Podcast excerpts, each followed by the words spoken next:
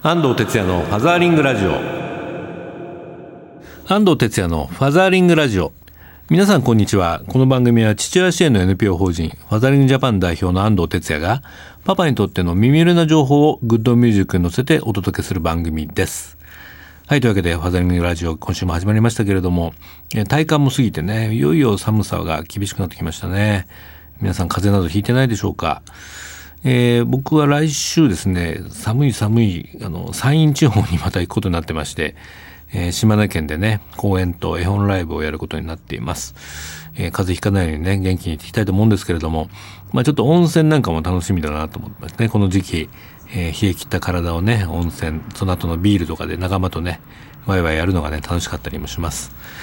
この時期ね、あの、子育てもね、ちょっとこう、風邪ひいたりして、えー、いろいろこう、予定も狂いがちなんですけれども、えー、ぜひね、こう、元気に乗り切っていただきたいなというふうに思っています。ファザーリングラジオではツイッターも受付中です。ご利用の方は、ハッシュタグ、シャープ84に FM をつけてつぶやいてください。それではファザーリングラジオ、今週もよろしくです。この番組は、ワンモアベイビー応援団、タマホームの提供でお送りいたします。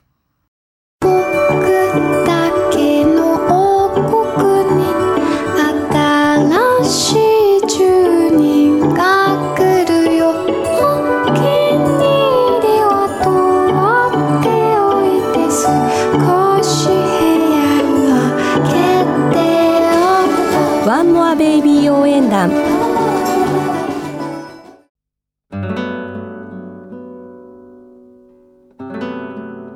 ザーリングラジオ FM 西東京からお届けしています。ここからはインフォメーションのコーナー、子育てに関するニュースなど、パパたちに必要な最新トピックスを紹介します。え今日はですね、ちょっと PTA の話をしたいんですけれども、えー、メンズ PTA というプロジェクトがファザーリンジャパンでもね、立ち上がりまして、そのリーダーを務めているえー、青木武雄さんにお電話がつながってます青木さんこんにちはこんにちはお久しぶりですねあ、どうも、お久しぶりです。最近は、ご無沙汰します。いつもお忙しそうでね、見てると。はい、はい、そうです。はい。今度1月31日にこのメンズ PTA と、あの、ね、思春期プロジェクトのね、合同の、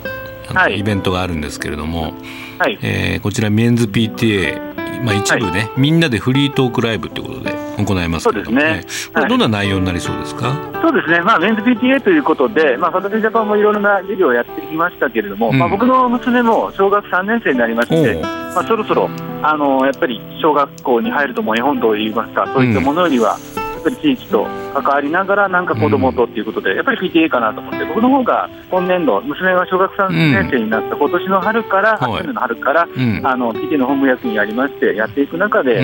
ちょっとやっぱり、あの他の小学校とか、他の地域の小中学校でどういった PTA をやってるかっていうのは、なかなかよく分からなかったので、ねうん、はい。まあ、もちろん、ホタルジャパンにもいろんな方いますけれども、うん、なかなかそんな言われて、やっぱり聞く機会とかなかったりもしますので、はい、なんかまあ、あのホタルジャパンですとか、そういうパパのつながりを生かして、うん、やっぱりいろんな PTA、全国に PTA とかもちろんありますので、はい、いろんな人の話を聞いて、いろいろ地域ももちろん絡んできますので、はい、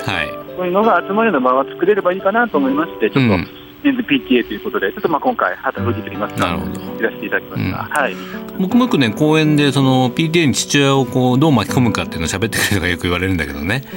まあ、やっぱりこれまで日本はねあのなんかお母さんが中心になってやってきたんですが、はい、まあ、どうですか？青木さんも4月から副会長やってみて、はい、あのなんか感じることあります？そうですね、僕の場合はまあ完全に自営業なので、やっぱり平日のその PTA の集まりですとか、うん、今日もちょうどあの午前中に本部会臨時でありましたけど、はいはい、そういうのは積極的にというか、結構参加しやすいですし、うん、実際今、自分の本部役員でやってる、まあ、一緒のパパもやっぱり自営業だったりしますので、はい。そういう人間やっぱり関わりやすいですけれども、うん、あの普段やっぱり平日働いてるお父さんですとか、うんうん、そういうお父さんがどういうふうにやっぱり一定度関わっていった方がいいのかなというか、はい、まあ、ちょっとやっぱりそういうお父さんたちはもうどどんなお父さんもやっぱりいろいろ入りやすいと言いますか、うん、やっぱりお母さんたちだけだと、やっぱお母さんたちやっぱ横のつながりが密すぎちゃってしますので、ね、結構自由なこと言えなかったりとか、気遣ったりとか、子供にどうとかね、ありますので。はいなんかお父さん目線でもいろいろ地域と、あと学校ですよね、うん、この学校の中の関わり方といいますか、ぱりある意味、先生方との、ね、パートナーでもあり、で協力関係もありながらもいろいろ、ね、はい、意見を言うことは言うような関係にならないと、ねうん、学校の中では、ね、自分の子供が何が起こるか分からなかったりしたらやっぱり大変なことになっので。ぱりね PTA やってみると僕も楽しかったんだけどもあの楽しむことが大事でね、はい、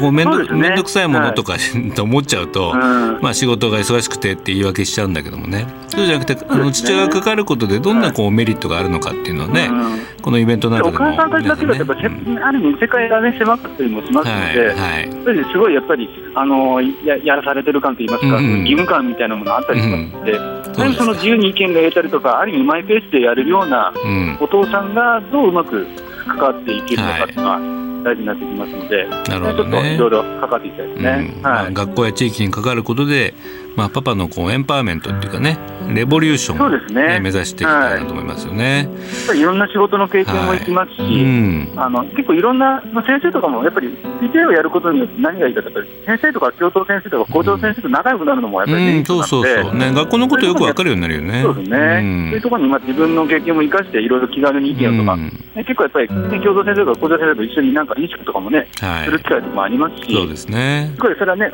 自分としての幅も広がる機会になると思いますね、なんか青木パパもなんか PTA っぽくなってきましたねだいぶね。いいですね。やっぱりもういろんなねもう知らない塾のお母さん方と前はいろいろ喋るんで最初本当に緊張しましたけどねやっぱり慣れてくるというかやっぱり慣れないと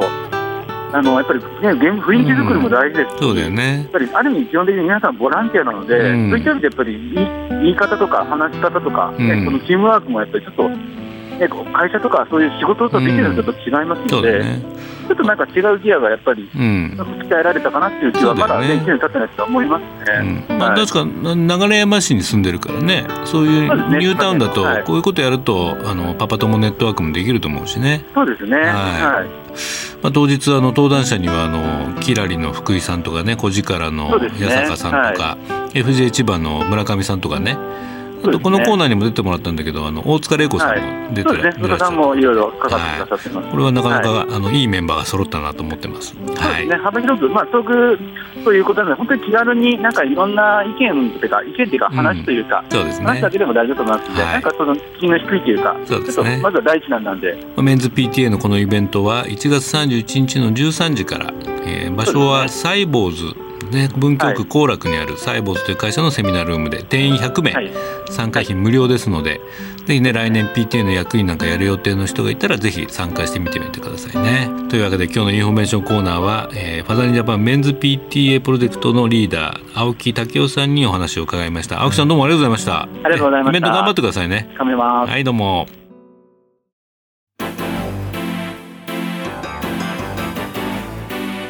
ファザーリングラジオ FM 西東京からお届けしています。ここからはソーシャルカフェのコーナー。日本には社会的な課題がいろいろありますがそれを何とかしたい社会を変えたいという思いを持ってソーシャルな活動を実践する方をゲストにお呼びするコーナーです。え今日のゲストは NPO 法人子どもとメディア専務理事の古野洋一古野洋一さんとお電話がつながっています。古野さんこんにちは。あこんにちは。どうもご無沙汰してます。こちらこそ。はい今日北九州ですか？ええー、北九州今そうですか。はいフ野さんもねファザリンジャパンの会員としても活躍いただいてるんですが、ね。えー、はい。あのもともとこの子どもとメディアをややられてましたけれども、えー、えー、こちらのちょっと活動について教えてもらえますか？はい、えー、っとですね、子どもとメディア、このメディアっていうのは、はい、テレビとかビデオ、ゲーム、スマホ、ネット、そういうメディア機器ですね、うん、これと子ども、子どもも乳幼児から小学生、うん、中学生、思春期の子どもたちまで、うん、でその成長とか発達とか、あと子ども権利とかっていうような視点からどんな影響があるかとかですね、うん、それから問題があるのであればどういう対策を取ればいいのかということを調査したり研究したり啓発している団体です。なるほど、まあ、今、ね、子どものいる親御さんにとってはすごく、まあ、喫緊のかあのテーマといいますかね。そうですね、はい。あのネットに奪われる子どもたちっていう本もね出版されてますけれども、はい、この間も買って読んでたんですけどもね。ありがとうございます、えーはい、あの厚生労働省の調査でもネット依存の中高生が51万8000人？そうですね。いるような状況になってますけども、はい、今スマホ社会におけるこの子どもたちのメディア依存度ってどんな状況になってるんですか？あのその厚生労働省の調査はですね実はこれゲームが入ってないんですね。ゲーム抜きでも51万、はい、で小学生も入ってないんですよ、はあはあその両方入れるとおそらく100万人を超すぐらい依存状態にある子どもたちがいる可能性があるなっていうところなんです。なるほど。でも依存状態っていうのはどういうことなんですかね、えー、とそうですね、うん、もうただ単にその長い時間やってるってじゃなくて、うんそのスマホの社会、スマホだとかネットの人たちの方が優しく感じるとかですね、うん、それからあのもうやめろって言われると、非常にもう腹が立って暴力的になってしまうとかですね、もう始終そのことを考えてしまうとか、はい、あのもう昼起きてられなくて、夜起きてですね、やる、うん、えー、そういうふうな生活になってしまうとか、そういうふうな状況になると依存という状態になります。まさにこうギャンブル依存とかアルコール依存と同じような状況ですね。そうですね。もうあのギャンブル依存に非常に近い。それから、うん、あの起きてくること自体は薬物依存に近いとも言われてます。うん、そうですか。まあ今日このラジオ聞いてるねリスナーの皆さんもやっぱりやうちの子大丈夫かしらって思ってる人多いと思うんですけどね、何かこうそれをまあ解決とまでいかないにしても対策としてやるべきことって何かありますか、はい、そうですね。まず一番その、おそらくスマホを持たせた方は皆さんお気づきになると思うんですけども、はい、ずっとスマホばっかりやってるっていう状態になりかねないですね。うん、でスマホって何でもできるのでうん、でまずはですねあの何をしたいのか、何をするのかっていうこと、使用目的ですね、うん、でそれがなぜなのかっていう理由、これをちゃんと明確に親子で話しておくことが大事なんです。はははなんかスマホネット契約書みたいなのもや掲げてますよね。そうですね、うん、あのただこれ、契約をですね作ればいいっていうふうにどうしてもなっちゃうんですけど、うん、その前が大事なんですよ、はいはい、あの結局はそのまず目的理由が分かってなくて、契約の作りようがないですよね、うん、でそれからもう一つ、そういう危険性のある道具だっていうことをどれぐらい子ども自身がはいはい、それから運転免許を考えてもらえば分かるんですけども、えー、どれぐらい使う力があるか。ああそれは操作能力じゃないんですね、うん、あのどちらかというとですねコミュニケーションとか、はい、あとそのなんていうんですかね自分の、えー、こう状況判断の力だったり、うん、そういうところなんですよ、ね、あと自制心なんですね。自制心ね。はい、あの私たちスマホネットの使用能力チェックっていうのを作ってるんですけども、うん、これは7項目あるんです。どんな項目ですか？はい。えー、1番が使用目的がはっきりしている、うん、2番危険性をよく分かっている、うん3番自分の気持ちや考えを言葉や文章で人に上手に伝えられる、うん、4番テレビやゲームと電子メディア機器の使用時間を自己管理できる。5番自分に批判的な意見反対する意見でも聞き入れることができる。それ大事だな、うん、6番保護者に相談することが自分の責任だと理解して実行できる、うんはい、で最後に自分のためになる約束を自分で作ってそれを守ることができると。なるほどこの項目に一つでもまだまだがあると、実はまだ早いんですね。なるほどね。はい、こういうでも基準があるとね親もその、子供に欲しいって言われた時に、あのまあ、言えますよね。ね。そうですね、うん、はい、だからまずこの基準を満たしているかどうか、うん、それを親子の対話の中でこう作っていくことが大事だっていうふうに私たちは話してます。なるほどね、はい、これあの福岡の何か学校とかでもいろいろやってらっしゃいますよね。えっと、そうですね、うん、あのー、今、こういうことをですね特に福岡市は、うん、えー、この小学校6年生の全部の保護者に対してチラシとして配布すると。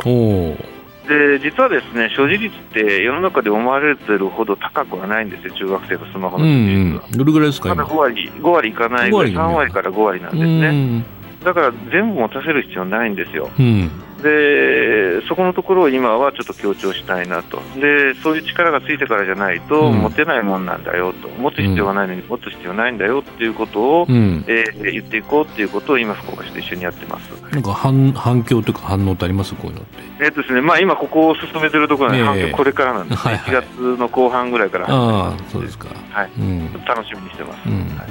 まあ、今ね塾通いとかやっぱり多いですからね。なんとなくこう、ね、持たせた方が安心感もあったりもするんだけど、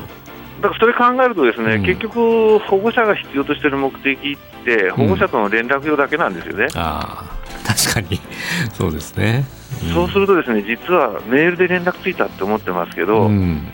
声聞くのとメールで来るのとは、実は本当の安全性は全然違うわけですよ。あん声聞けば子供がまあ本当のこと言ってるか嘘言ってるかちょっと不安があるか元気なのか分かりますよね。そうなんだよね。メールだとそこまで読めないですよね、はい、ところがそれで安心しきっちゃうんですね、親が。はいはいはい。だから私たちが言ってるのは、連絡用だけが目的だったら、もう通話専用の携帯電話で十分なんですよと、うん、で値段もぐっとお安くなりますんで。はい確かにね、まあ、必要じゃないものを持つとまたいろいろ、はい、なんていうかその使いたくなっちゃうっていうのありますよね。そうそうそう、うん、で特にですね子どもたちのその発達の過程を考えると、うん、早すぎるんですねスマホっていうのは。なるほど。中学生でも早すぎるんです、うん、小学生はとんでもないっていうところなんです実は、高校生はどうなんですか？高校生でようやくぐらいですね、ただ高校生でもすごく基準あの規制をかけないと、実はうち高校2年生の息子がいるんですけども、ええもうあの LINE しか使えないように規制してるんですけど、18回約束破ったんですよ。LINE だけって言ってたのに。そう、いやいや、LINE 以外使ってないんですよ、LINE だけで18回約束破ってるんですよ。なるほど、そうですか。うちの約束はシンプルで3つなんですよ。うん、うん。が使わないこと、22時まで、自分の部屋に持ち込まないこと、うん。なかった親に相談すること、うん、なんですけど、この22時までを18回破ってるんです。そうですか、まあ、うちも実はあのそのぐらいの子がいてですねその3つぐらいやってますけどね、はい、正月はね破ってましたね。22時。その時は大丈夫です。破った時が、うん、破った時になぜ破ったのかっていう理由聞く、うん、ほうほう。子供は何て言います？言い訳ですね、あの18回のうち最初の方はですね、うん、テレビの約束守れない子なんですね。テレビのコントロールもできない子なんですよ、だからやっぱりずるずる破っちゃう。なるほど。これが一番最初だったんです、うんでもそれは実機できるようになって、次はですねちょっと大きな問題がありました。はい。あの友達との関係で、えー、結構深刻な悩みがあって、うん、それを彼がこう受け止めてるような役目ですね、それがためになかなか夜消えないっていうのがあってなるほど。それをちゃんとこう話が聞き方すごく良かったんですけども、でそういう話をきちんとした上でじゃあどうするんだでそれはどうも、はいえー、あなただけでは解決しないよっていう話になって、うん、どういうとこ相談に行こうかっていうふうなことが一緒に話せたんですね。なるほどね。だからそういう大きな問題がそういう約束破る裏側に潜んでる。うん、そこまで一緒に解決を親子でしていくと親子ともども力が厚くなるっていうのをすごく実感してます、うん、ま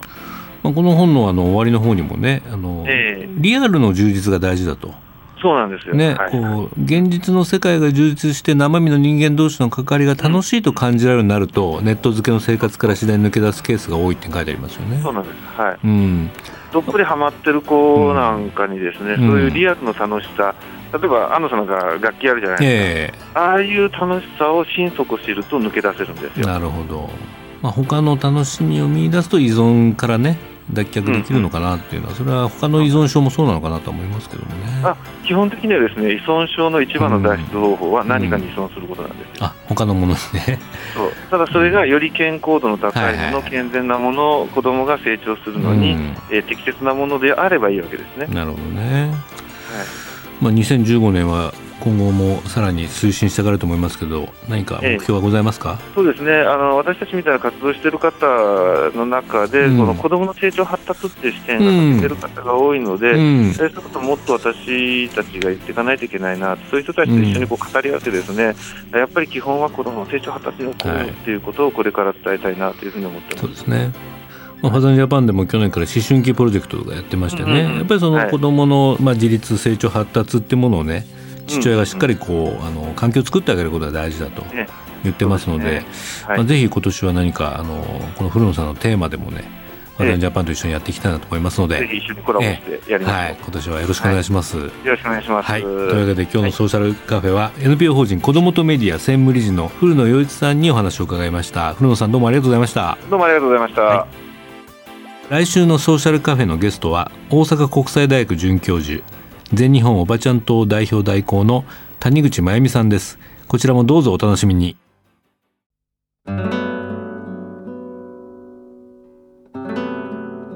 絵本コーナーパパ読んでです。このコーナーで週末パパが子供と読みたいおすすめの絵本をご紹介します。今週の一冊はこちらですね。もう定番ですけども。素敵な三人組です。ちょっと読んでみましょう。現れ出たのは黒マントに黒い帽子の3人組。それはそれは怖い。泥棒様のお出かけだ。脅しの道具は3つ。1つラッパ銃。2つ胡椒吹きつけ。そして3つ目は真っ赤な大まさか。夜になったら山を降り。さて獲物はおらんかな。この3人組に出会ったらご婦人は気を失いしっかり者でも肝を潰し犬なんか一目散。まずは目つぶしに胡椒たっぷり。これでどの場所もピタリ。お次はまさかりで車を真っ二つ。おしまいにラッパ銃を構えてさあ手を挙げろ。隠れ家は山のてっぺんのホラー穴。奪った宝は全部運び込む、まあ、こんな形でですね、まあ、盗賊のこの3人組のね、えー、話から始まるんですけれどもある日同じようにこうね襲おうと思ったらその馬車の中に可愛い女の子が乗ってたんですねでこの女の子ねまあ住処に連れて帰ってその女の子にこの溜め込んだ宝石どうするの？っていうとこでみんながねこの3人組が考えてじゃああのみなしごとかをね集めてあのお城を作ろうって話になるんですね。まあここから先はあの読んでいただきたいんですけれども非常にその、えー、僕もこう触発されてですね、今僕タイガーマスク基金っていうね社会的用語の NPO やってるんですけども、まあ、これの動機づけになった絵本でもあります。あとパパズ絵本プロジェクトでもねこれ西村パパが曲をつけていつもライブでね演奏してますけど非常にね子供たちもあの興味深く聴いてくれたりします。え本並みにもねこんなレビューが来てました、えー、おおすくりさん30代男の子7歳のママですね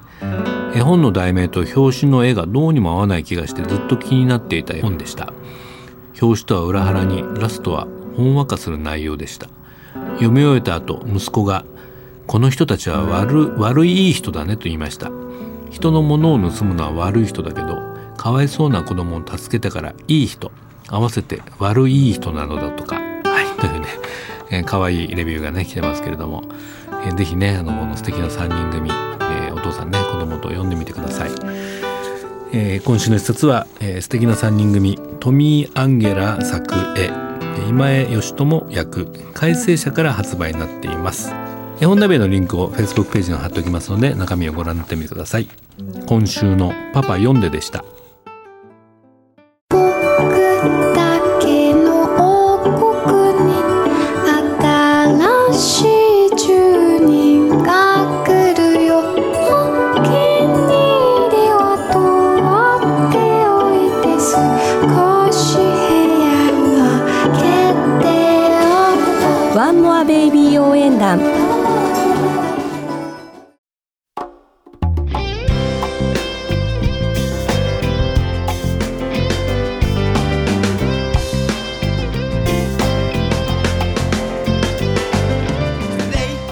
ファザーリングラジオそろそろお別れの時間になりました。オープニングでも言いましたが来週島根県雲南市へ行きます。1月26日まず午前中は掛け合い保育所で絵本ライブ。午後は鴨幼稚園で行います。この日は2回ですね。そして翌1月27日は午前中大東保育園にて絵本ライブ行います。パパズ絵本プロジェクトと地元のおじいちゃんたちの絵本読みのチームグランパ雲南の共演がありますのでぜひねあのこの園の保護者の皆さんと子どもたちとお会いしたいと思います。ファザリングラジオではメッセージやリクエストを受付中です。FM 西東京のホームページからリクエストメッセージのバナーをクリックして必要事項を入力して送信してください。E メールをご利用の方はメールアドレス egao 笑顔数字で842アットマーク west ハイフン tokyo .co.jp です。番組の Facebook ページもありますのでぜひいいねしてみてくださいね、えー、ますます寒さが厳しくなりますけどお元気でお過ごしください。ファザーリングラジオお相手は安藤哲也でした。また来週 Keep on fathering。バイバイ。この番組はワンモアベイビー応援団タマホームの提供でお送りいたしました。